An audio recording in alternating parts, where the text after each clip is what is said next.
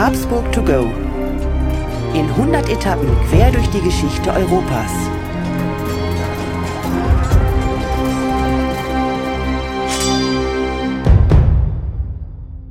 Hallo und herzlich willkommen bei Habsburg to go, der etwas andere geschichtliche Reisebericht. Wir reisen in 100 Etappen auf den Spuren der Habsburger und wir, das sind Thomas Krug und mein Name ist Markus Knapp. Hallo Thomas. Markus, ich grüße dich zum wiederholten Male und wir unterhalten uns heute wieder mal ähm, über Habsburger, die überall sind. Jawohl, und ähm, nachdem wir das letzte Mal ja sehr, sehr weit waren, nämlich äh, transatlantisch in Brasilien, hast du heute mal ja eine relativ kurze Etappe ausgesucht. Also du hast hier eine Kilometerangabe von unserem Aufnahmeort in Schwäbisch Hall gerade mal 170 Kilometer, Thomas. Markus, tatsächlich sind wir um die Ecke heute unterwegs und wir sind gar nicht so weit weg von deinen, äh, von deinen Wurzeln, mehr oder weniger. Nee, von Heidelberg. Wir sind in Göllheim.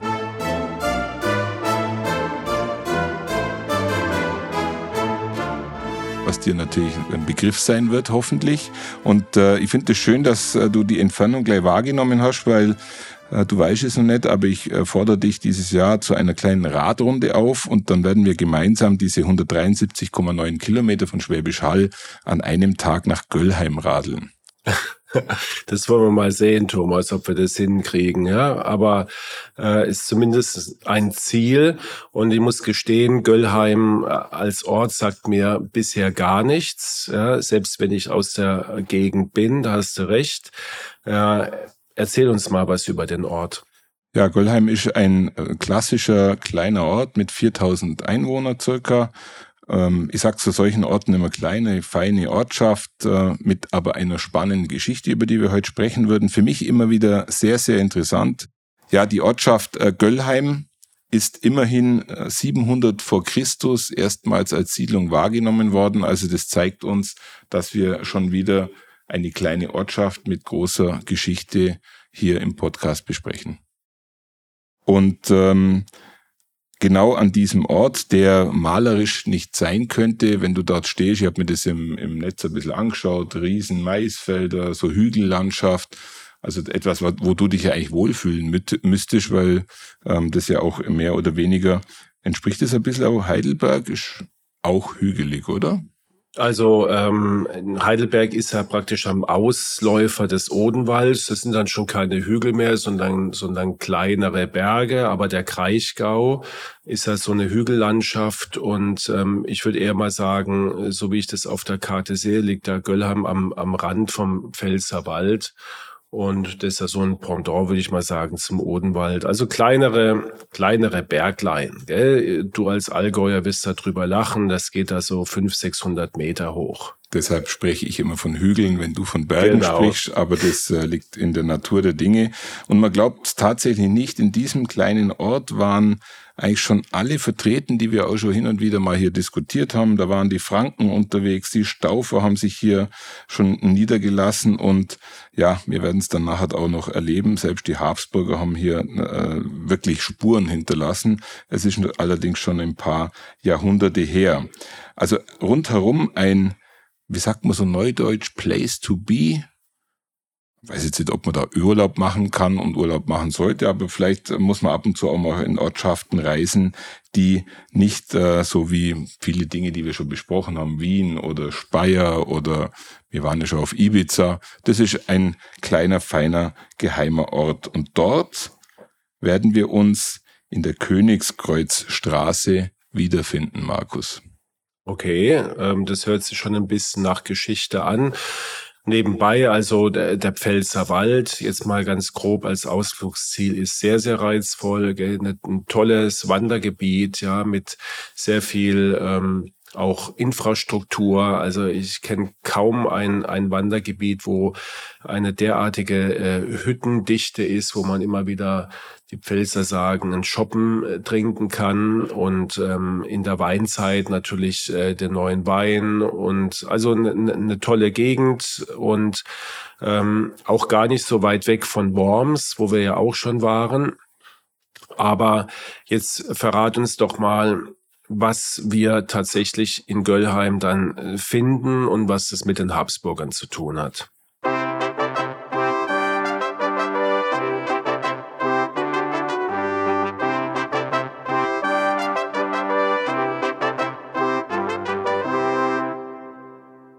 Ja, Markus, wir sitzen in die Zeitmaschine, reisen in das Jahr 1298. Wir waren, glaube ich, beide schon länger nicht mehr so weit in der Vergangenheit der Habsburger unterwegs. Wir sind schon noch in der, darf man sagen, Sturm- und Drangzeit der Habsburger. Du hattest in der Folge eins über Rudolf I., man kann so sagen, das ist schon fast der Stammvater, also nicht im eigentlichen Sinne, aber was den Erfolg angeht, hatten wir ja schon in der Folge eins gesprochen mit seiner Beisetzung in Speyer und jetzt äh, beschäftigen wir uns tatsächlich mit seinem Sohn, dem Albrecht I. und natürlich den äh, daraus entstandenen Schwierigkeiten, die äh, für die Habsburger nicht unwichtig waren, weil ähm, sie mussten eine Schlacht gewinnen, um weiterhin ja ihre Macht ausbauen zu können. Ja, also ähm, Rudolf war ja sozusagen der erste äh, König des, des Heiligen Römischen Reiches Deutscher Nation, der aus der Habsburger Dynastie stammte, damals ja Viele werden sich vielleicht dran erinnern. Und wenn nicht, bitte die Folge eins anhören, die ist interessant. Ähm, es war ja nicht zu erwarten. Also der Habsburger war ja der arme Graf, der dann mehr oder weniger durch einen glücklichen Zufall und weil äh, andere nicht konnten oder weil andere verhindert wurden, dann gewählt wurde zum König. Und wer hätte damals gedacht, dass äh, so eine lange Dynastie daraus entstehen sollte, die dann tatsächlich deutsche und europäische Geschichte bestimmt bis ins letzte Jahrhundert hinein.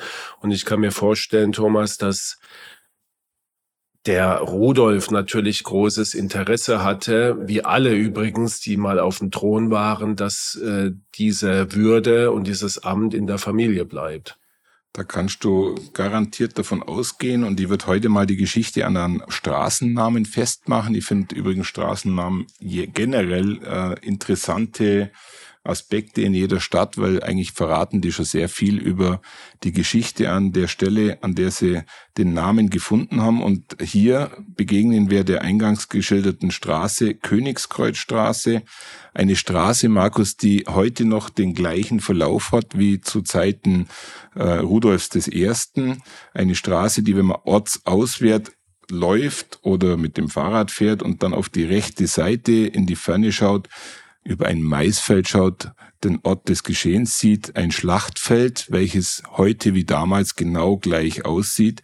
Und dort hat sich die Geschichte der Habsburger wirklich an einem Scheideweg befunden. Eine Schlacht, eine würde man sagen, eine der bedeutendsten Ritterschlachten, die auf deutschem Boden stattgefunden haben. Und diese Schlacht von Gollheim im Jahr 1298 ist äh, der historische Mittelpunkt den wir heute miteinander besprechen. Denn man muss wissen, dass nur durch diesen Sieg ähm, über den Adolf von Nassau an der Stelle nach sieben Jahren die Königswürde wieder zu den Habsburgern überging und äh, dadurch natürlich in dem weiteren Verlauf die Macht der Habsburger für die weiteren Jahrhunderte entscheidend geprägt wurde. Also deshalb glaube ich, es ist äh, einer der spannendsten Momente in diesem Jahrhundert und um das ein bisschen besser zu verstehen und vor allem unseren Protagonisten etwas äh, genauer kennenzulernen, würde ich jetzt die Steffi bitten, uns zum Thema Albrecht etwas abzuholen. Albrecht wurde im Stammland der Habsburger in Rheinfelden im Jahr 1255 geboren. Sein Vater schenkte ihm nach seinem Sieg über Ottokar von Böhmen im Jahr 1281 die Reichslehen Österreich und Steiermark. Er hatte noch einen Halbbruder, der jedoch bis zu seinem Tod 1290 nie in Amt und Würden kam. Rudolf I. versuchte noch zu Lebzeiten, seinen Sohn zum Mitkönig zu machen. Das verhinderten jedoch die Kurfürsten und somit begann der Kampf um die Krone des römisch-deutschen Reiches. Die Kurfürsten machten Adolf von Nassau zum König, Was im Nachhinein ein großer Fehler war, denn Adolf hielt sich nicht an die Absprachen, die er eingegangen war, um König zu werden. Er wurde den Kurfürsten immer unangenehmer. Der Erzbischof von Mainz trieb die Absetzung von Adolf voran und holte Albrecht aus Österreich nach Deutschland zurück. Die Kurfürsten baten Albrecht um Hilfe und dieser zog mit seinem Heer gegen Adolf in die Schlacht. Bei der Schlacht von Göllheim wurde Adolf besiegt, er starb auf dem Schlachtfeld und Albrecht wurde zum König. Albrecht I. war im weiteren Verlauf sehr erfolgreich und weitete die Hausmacht der Habsburger aus. Heiratspolitik mit Frankreich und politische Einigungen mit den Polen erweiterten den Machtbereich. Er wurde 1308 im schweizerischen Windisch unweit seiner Stammburg ermordet. Die Mörder waren, ähnlich wie bei Caesar, eine Gruppe von Vertrauten. Darunter war sein Neffe Johann von Schwaben, der wegen der Tat den Beinamen Vatermörder erhielt. Die Vergeltung für die Mörder war grenzenlos. Alle Attentäter wurden früher oder später gefunden und starben entweder unter der Folter oder im Kerker. Die Burgen und Güter der Mörder wurden zerstört. Die Witwe und der Sohn ließen sogar unschuldige Angehörige köpfen. So sollen allein in Fahrwangen 63 Kleinadlige hingerichtet worden sein. Albrecht I. fand seine letzte Ruhe im Dom zu Speyer bei seinem Vater. Thomas, sehr interessante Geschichte, sehr ja interessantes Schicksal von diesem Albrecht. Also es war ähm, natürlich wieder mal so, würde ich sagen, dass Rudolf wie wir vorhin schon gesagt haben, eigentlich seinen Sohn als Nachfolger wollte. Das haben die Kurfürsten verhindert. Das finden wir ja ganz oft in der Geschichte. Und man würde jetzt mal sagen, das war nicht ohne Grund. Die Kurfürsten haben natürlich das als Machtmittel gebraucht. Sie hatten ja die Macht, diesen König zu wählen. Und da war derartig viel Bestechung immer dabei. Ja. Und natürlich war es für die Kurfürsten besser, einen Gegenkandidat in Aussicht zu haben, um dann von dem einen oder von dem anderen eine entsprechende Summe zu erpressen. Ich glaube, das muss man dem Kontext vielleicht auch nochmal erwähnen. Und ich glaube, man kann ganz nüchtern feststellen, Kurfürsten waren korrupt, oder, Markus? So ist es. Also aus heutiger Sicht würde man das sagen. Damals äh, war das wahrscheinlich, hätte man das um Gottes Willen nie Bestechung genannt. Ich weiß gar nicht, ob es das Wort damals äh, gab. Aber ähm, sie haben sich diese, diese Wahl, es waren Wahlmänner, nichts anderes. Und die haben das natürlich sich sehr gut äh, vergelten lassen. Ja. Und ähm, andererseits muss ja derjenige, der König geworden ist, auch davon profitiert haben. Und äh, wenn man jetzt sich überlegt, dass dann ähm, so viele Menschen offensichtlich inklusive beider Beteiligten, nämlich Adolf von Nassau und Albrecht I. ihr Leben verloren haben, dann hm, fragt man sich natürlich, was hat so ein Königsamt jemanden bedeutet, äh, dass er äh, in so ein Risiko gegangen ist? Und ich glaube, man kann sagen, dass die Habsburger eins immer geschafft haben. Sie waren immer König und Kaiser mit Land. Es gab ja auch oft Könige ohne Land, die natürlich dann noch abhängiger waren von den, in Anführungszeichen, Wahlmännern. Ich habe dir da ein Bild von äh, unserem Protagonisten mitgegeben und ich meine zu erkennen, dass der Kollege schon die typische Habsburger Silhouette hatte, oder? Also die Nase zum mindestens passt. Also die Nase ist von seinem Vater ein, eindeutig. Gell? Ja. Die haben wir ja schon auf, dem, auf der Grabplatte gesehen in Speyer. Die, die Hakennase, ja, die, die Habichtsnase, gell, wo viele immer spekuliert haben, kommt daher äh, der Name Habsburg, aber das ist sicherlich nicht der Fall. Und ich meine auch eine gewisse äh, prominente Unterlippe zu erkennen. Ja. Aber äh, dieses Bild, Thomas, ist sicherlich jetzt nicht äh, von damals, sondern ich würde mal sagen, das ist Jahrhunderte Jahrhunderte später gemalt und dann hat man vielleicht das schon so übernommen. Genau, ja. es ist idealisiert im positiven Sinne. Ja, Markus Rudolf Erste und sein Sohn Albrecht Erste sind für mich eigentlich in meiner Wahrnehmung diejenigen, die die Hausmacht der Habsburger innerhalb kürzester Zeit am stärksten ausgebaut haben. Beide hatten durchaus äh, Nachwuchs, den man in alle Himmelsrichtungen verheiraten konnte. Und äh, nachdem Albrecht I. ja gewaltsam gestorben ist, waren sie eigentlich schon wieder zu einem der größten Adelshäuser in Europa angewachsen. Trotzdem, dass sie nach dem Tod von Albrecht die Königswürde doch für einige Jahre verloren haben. Das ist eigentlich so eine, ich glaube, ist es die einzigste Zwischenepisode, in dem das Haus Luxemburg ähm, die Königswürde erlangt hat, welches ja am Schluss dann auch vom äh, Habsburgern aufgesaugt wurde, dieses Königshaus durch äh, Heirat und damit dann auch, glaube ich, den Weg geebnet hat, dass die Habsburger das Amt nicht mehr abgeben mussten bis zum Ende. Ja. Also ist sicherlich so, dass in dieser Zeit der Grundstein gelegt wird und dass man aus so einem Verlegenheitskandidaten Rudolf, also der Vater von Albrecht, ähm, sich insofern getäuscht hatte, dass es eben keine Eintagsfliege war, sondern der wusste sehr wohl, ähm, seine, seine Nachkommen in Positionen zu bringen und sie zu verheiraten, wobei ich mir immer glaube, naja, äh, verheiratet wurde da unter Adligen damals grundsätzlich. Und äh, ich würde mir eher sagen, die Habsburger haben es vielleicht besonders geschickt gemacht, aber sie waren mit Sicherheit nicht die einzigen, die Heiratspolitik angewandt ja, haben. Ja. Aber offensichtlich hatten sie da ein gewisses Händchen, vor allen Dingen dann in den späteren Jahren.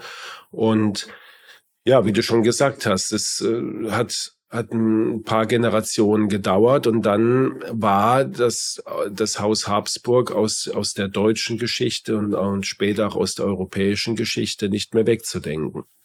Und Markus, wir haben ja in der Geschichte oft Parallelen und ich würde jetzt gerne mal eine Parallele ziehen zu der Ermordung Cäsars, die du bestimmt auch auf dem Schirm hast, 44 vor Christus. Ich glaube, das kennt fast jeder äh, wurde Caesar von seinen engsten Vertrauten und von Brutus, seinem Patenkind, ermordet. Und wenn man sich jetzt mal die Situation für Albrecht I. anschaut, dann ist er ähnlich ums Leben gekommen, sehr tragisch ums Leben gekommen. Und ich würde jetzt mal die Julie bitten, ähm, so einen Auszug eines Chronisten aus der damaligen Zeit, nämlich den Matthias von Neuenburg, anzuhören, der sehr ja eindrücklich schildert, wie unser Albrecht I. ums Leben kam. Nach dem Chronisten Matthias von Neuenburg kam der erste Schwerthieb von seinem Neffen Johann, der Albrecht den Hals durchbohrte. Danach durchbohrte Rudolf von Wart ihn mit dem Schwert, während Rudolf von Balm den Schädel des Königs spaltete. Johann war der Sohn von Albrechts früh verstorbenem Bruder Rudolf II., der im Vertrag von Rheinfelden auf die Regentschaft in Österreich verzichtet hatte und Herzog von Schwaben, Elsass und dem Aargau geworden war. Nach chronikalen Berichten war die nicht geleistete Entschädigungszahlung an Johann das Hauptmotiv. Je nach Quellenlage wird auch die Erblust Johanns als Mordmotiv angegeben. Thomas, das hört sich äh, sehr, sehr brutal an, muss ich dir sagen. Also ist ja sehr ja, ausdrücklich beschrieben, der Tod von, von Albrecht. Und, und ich glaube, mit der Parallele liegst du vollkommen richtig. Und ich glaube, es ist immer besonders bitter, wenn du ermordet wirst, äh, vor deinem Ableben noch zu erkennen, dass es deine Verwandtschaft ist, die den Verrat begeht. Ja. Und so war es ja auch in diesem Fall. Ja, du hast es äh, die Steffi schon lesen lassen. Immerhin wurde aus Albrechts Sicht äh, wurden diese Mörder alle sozusagen inhaftiert, gefangen und auch hingerichtet, nehme ich mal an. Also es ja. ist ihm zumindest eine Vergeltung widerfahren. Definitiv hat keiner, der daran beteiligt war, äh, ein schönes Leben gehabt. Sie sind, wie du es gerade schilderst, zur Rechenschaft gezogen worden. Und ähm, du hattest gerade diesen famili familiären Zusammenhang geschildert. Äh, man muss sich immer bewusst machen, dass der Vater, also in dem Fall Rudolf I., er hatte zwei Söhne aus, aus zwei Beziehungen, würde man heute sagen. Und er hat äh, einen Sohn einfach nicht so, ja, sage ich mal, mit äh, Würde, Achtung und, und Macht ausstatten können, dass er zufrieden war. Und dieser Sohn, dessen Kind hat am Schluss eigentlich am, dann den Mord ausgeführt. Also man sieht mal, Rachegelüste haben einen langen Atem, ja. Also ein typisches Sujet für äh, irgendwelche Fantasy-Serien, äh, Game of Thrones fällt mir dazu ein, ja. gell? da würde sowas exakt reinpassen. Gell? Der, der Neffe rächt den nicht beachteten äh, Vater und bringt seinen Onkel um. Und zwar äh, zu, zu dessen größter Überraschung. Ja. ja. wahrscheinlich hat er gedacht, es ist sein bester äh, Freund und sonst, Vertrauter. Genau, sonst hätte er ihn wahrscheinlich auch nicht so nah an sich ranlassen. Also, wie du gerade sagst, der klassische Plot für viele Filme, die es in der Art schon gegeben hat.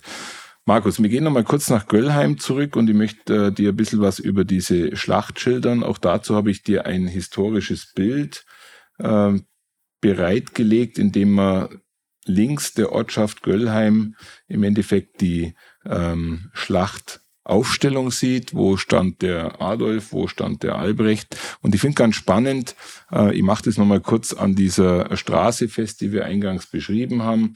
Wir fahren äh, raus aus der Ortschaft und stehen tatsächlich an der Straße, an der seinerzeit auch der Albrecht der erste stand. Ich habe da auch nochmal ein Bild von Braveheart reingenommen. Für mich war das irgendwie äh, sprichwörtlich so wie in dem Film. Vorne steht der Albrecht und äh, motiviert seine Mannen. Und auf der gegenüberliegenden Seite steht äh, der Adolf und und jetzt passiert etwas, was halt sehr oft passiert in der, in der äh, Schlachtführung.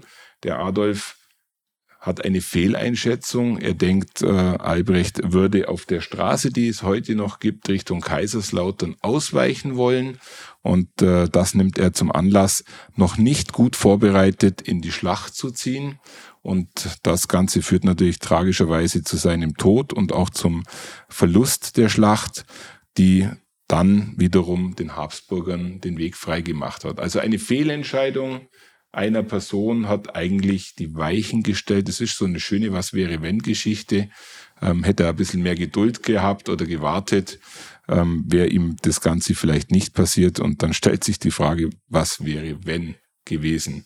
Aber für mich ganz spannend und das äh, Königskreuz, welches man heute noch in der Ortschaft Göllheim sich anschauen kann, ähm, steht ja by the way in einem Wohngebiet, ja, etwas unmotiviert, schön eingehaust und äh, kann im Endeffekt äh, heute angeschaut werden. Das Königskreuz haben die ähm, ja, Verwandten von Adolf von Nassau an der Stelle, an der sie seinen Tod vermuteten, aufgestellt. Das Kreuz stand aus sehr viele Jahrhunderte an der Stelle, bis es halt jetzt irgendwann in den Ortskern von Göllheim verlegt wurde. Also wir haben hier an dem Ort zwei Punkte, die es wert sind, sich anzuschauen. Ich werde das sicherlich nachholen zu der Folge.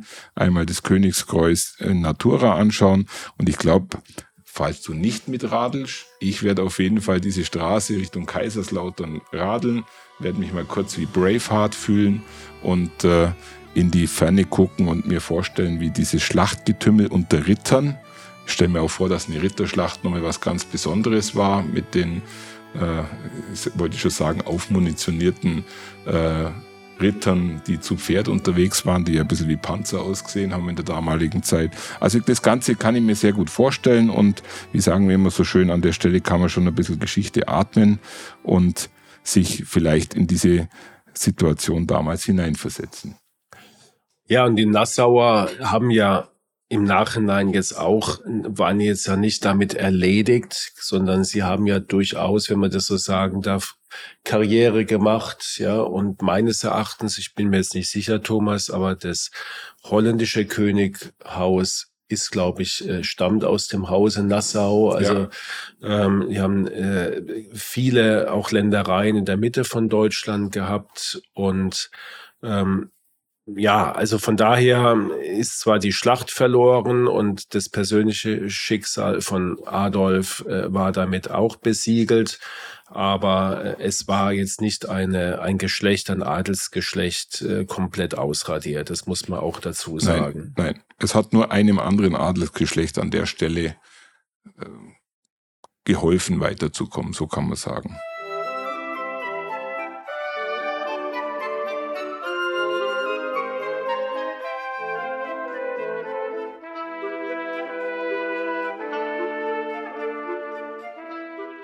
Ja, Markus, ich hätte noch, ich hätte noch eine medizinische Geschichte zu äh, Albrecht I.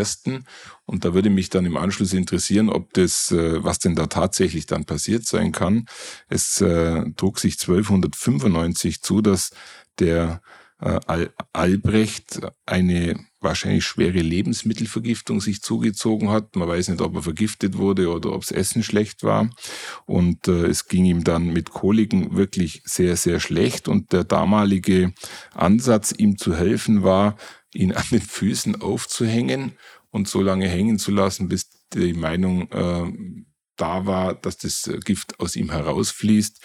Das Ergebnis für ihn war, dass er dann auf einem Auge damals erblindet ist was passiert, was passiert, wenn man einen zu lang aufhängt an den Füßen, ähm, dass man dann ein Auge verliert, habe ich jetzt das erste Mal gelesen. Also auf jeden Fall, er war auf einem Auge blind, nachdem er behandelt wurde. Gut, also von der medizinischen Seite ist es, geht es natürlich vollkommen durcheinander äh, und die Therapie kannst du dir vorstellen, wird heute auch nicht mehr so gemacht.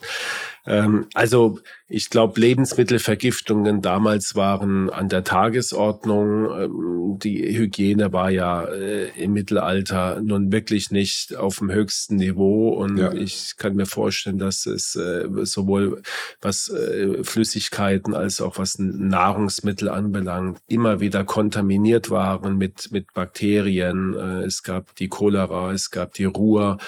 Ähm, also da konnte man auch sehr leicht übrigens dran versterben, an so, an so heftigen äh, Diarrhoen.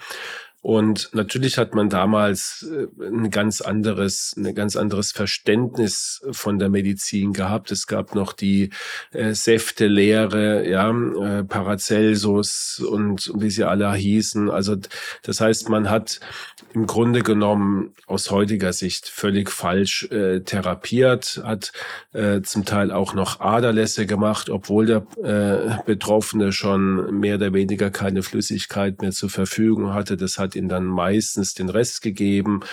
Und äh, wer weiß, was mit dem Auge passiert ist. Ja, aber äh, mit der Prozedur hatte das sicherlich auch nichts ja. zu tun. Ja. Aber man ist doch immer wieder froh, Markus, im Hier und Jetzt zu leben.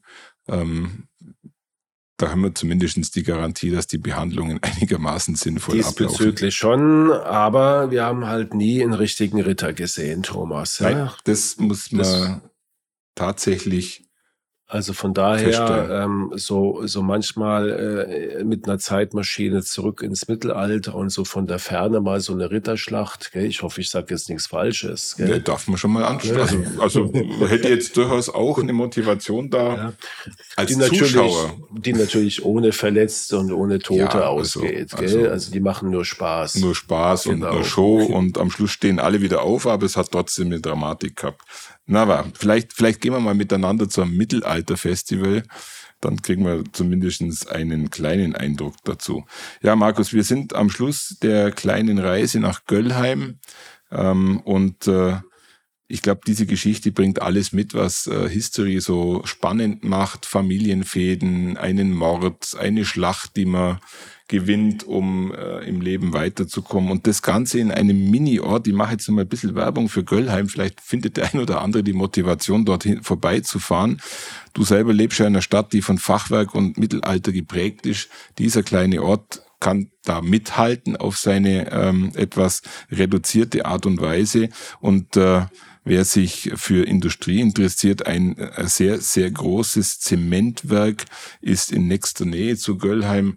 Ich glaube, so viel Zementwerke gibt es nicht mehr in Deutschland, weil das eine energiehungrige Branche ist. Aber dort gibt es noch eine. Also es gibt viele Gründe, Göllheim zu besuchen und vielleicht eine Nacht dort zu verbringen. Und Markus, du wirst nicht drum herumkommen, dass ich versuche, mit dem Fahrrad mit dir dorthin zu radeln, um das Braveheart-Gefühl auf der Straße nach Kaiserslautern zu erleben.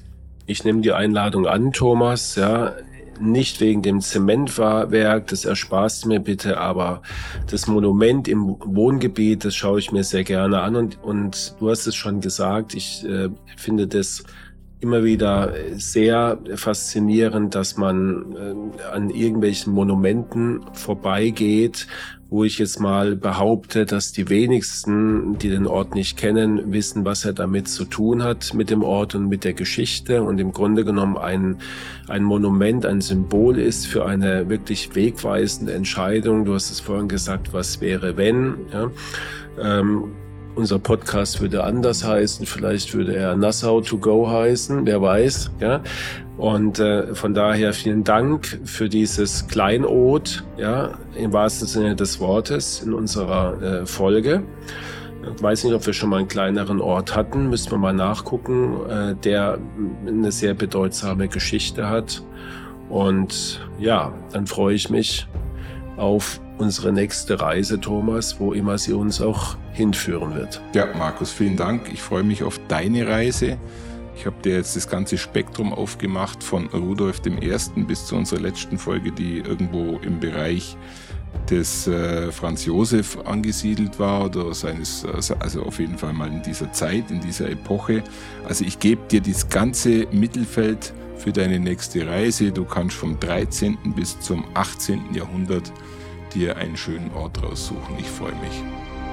Bis zum nächsten Mal. Tschüss. Danke dir. Ciao.